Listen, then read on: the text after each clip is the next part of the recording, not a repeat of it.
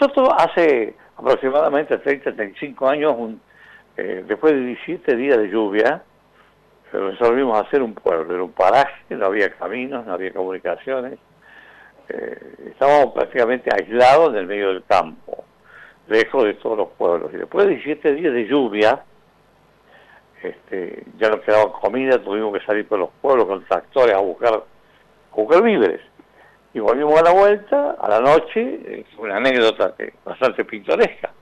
Como siempre los argentinos terminamos comiendo un asado, y bueno, mientras estábamos ahí dijimos, ¿y por qué no hacemos un pueblo y en vez de irnos nos quedamos todos? Y bueno, a partir de ese momento dijimos, vamos a hacer un pueblo, lo hicimos, este, y empezamos a hacer el pueblo, y, ese pueblo hoy tiene, después de 30 años, 35 años, tiene 120 casas, lo quedan dos casas, dos.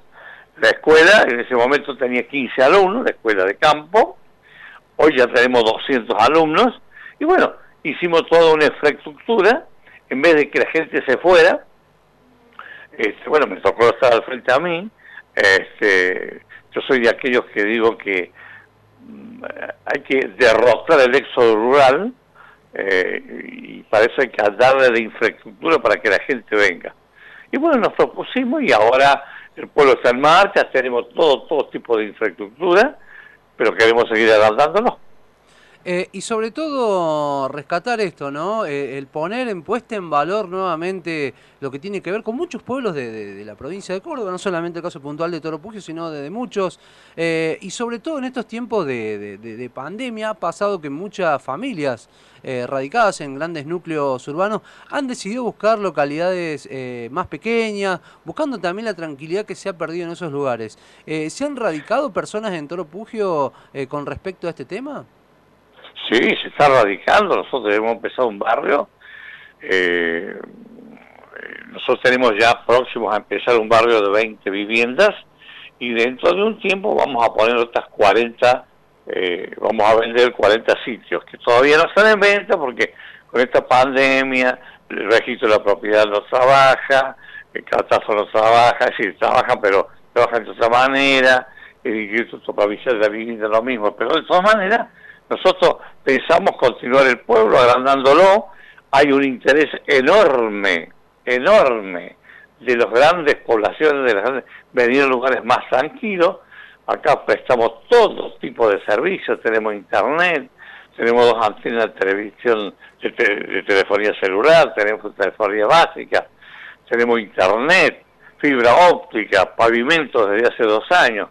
Es decir, tenemos una escuela que hoy tiene 200 alumnos entre eh, primario, secundario y jardín. Es decir, tenemos toda la infraestructura. Y bueno, y es un desafío que hemos animado. Eh, este fue un siempre, eh, yo arranqué hace, cuando era joven, en las juventudes agrarias, mi objetivo fue poblar el campo, mi objetivo era fundamentalmente que el éxodo rural no debiera existir y bueno, yo creo que estamos en, en estos momentos eh, mejor posicionados que nunca. Intendente, están ofreciendo terrenos a 100 mil y 150 mil pesos. ¿Cuáles son los requisitos o alguna familia, persona que esté interesada en acceder a esto? ¿Qué es lo que necesita para poder acceder? No, mire, los primeros 20 lotes nosotros los tenemos con un plan, los tengo de la provincia de Córdoba y los otros 10 lotes este, tenemos 10 lotes que ya están asignados al plan, lo tengo, que en los próximos tiempos esto va a salir, ya están adjudicados. Eso lo hace la provincia. Los otros 10 los hemos vendido en estos últimos dos o tres meses. La obligación es que antes de los seis meses adquirido el terreno, tienen que empezar a edificar. Esa es la condición. Lo vendemos así en 150 mil pesos, porque de acuerdo a la forma de pago, eh, ¿cierto? Y los próximos que vamos a poner a la venta, que van a ser en dos meses, poco más, poco menos, eh, eso los vamos a vender con, el equivalente a la bolsa de porra para darle oportunidad a toda aquella gente que, bueno, de escasos recursos, de menos recursos, para darle alguna financiación. Pero todos tienen que construir antes de los seis meses. Es decir, queremos agrandar el pueblo. Y sobre todo rescatar eso, ¿no? Porque también eso evita que, que, pueda haber una especulación con los terrenos. A lo mejor uno lo compra uno para venderlo después eh, en no, no. más adelante. Hay un tiempo, hay un tiempo que son dos o tres años en el cual el terreno no lo puede vender y además tiene que edificar. Y sobre todo esto, Intendente, también celebrar estas ideas de, impulsar el desarrollo de, los pueblos, de también esta vuelta a la ruralidad que, muchas veces, sobre todo en estos últimos eh, décadas, se había perdido, ¿no? Muchos pueblos incluso que han desaparecido por eh, pues, familias enteras que se han ido a vivir a, las grandes ciudades y que hoy, bueno, lentamente a causa de la pandemia, bueno, también muchas cosas que tienen que ver con la inseguridad, eh, hace que también quieran volver de vuelta y, y esto, de que los pueblos también tengan toda la infraestructura que uno puede encontrar en una ciudad grande.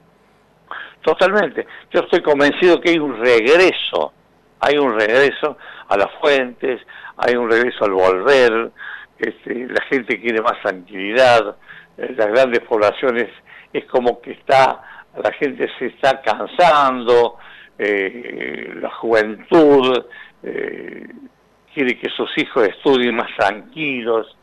es decir, yo creo que eso es un poco volver a la naturaleza. Y además tenemos la obligación los dirigentes, los políticos fundamentalmente.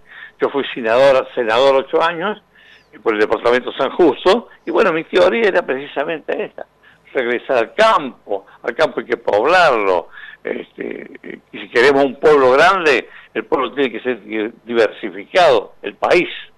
Así que en eso estamos, un, es un, un trabajo bastante titánico, pero bueno, estamos con eso que es un poco una, una una bandera para nosotros, ¿no?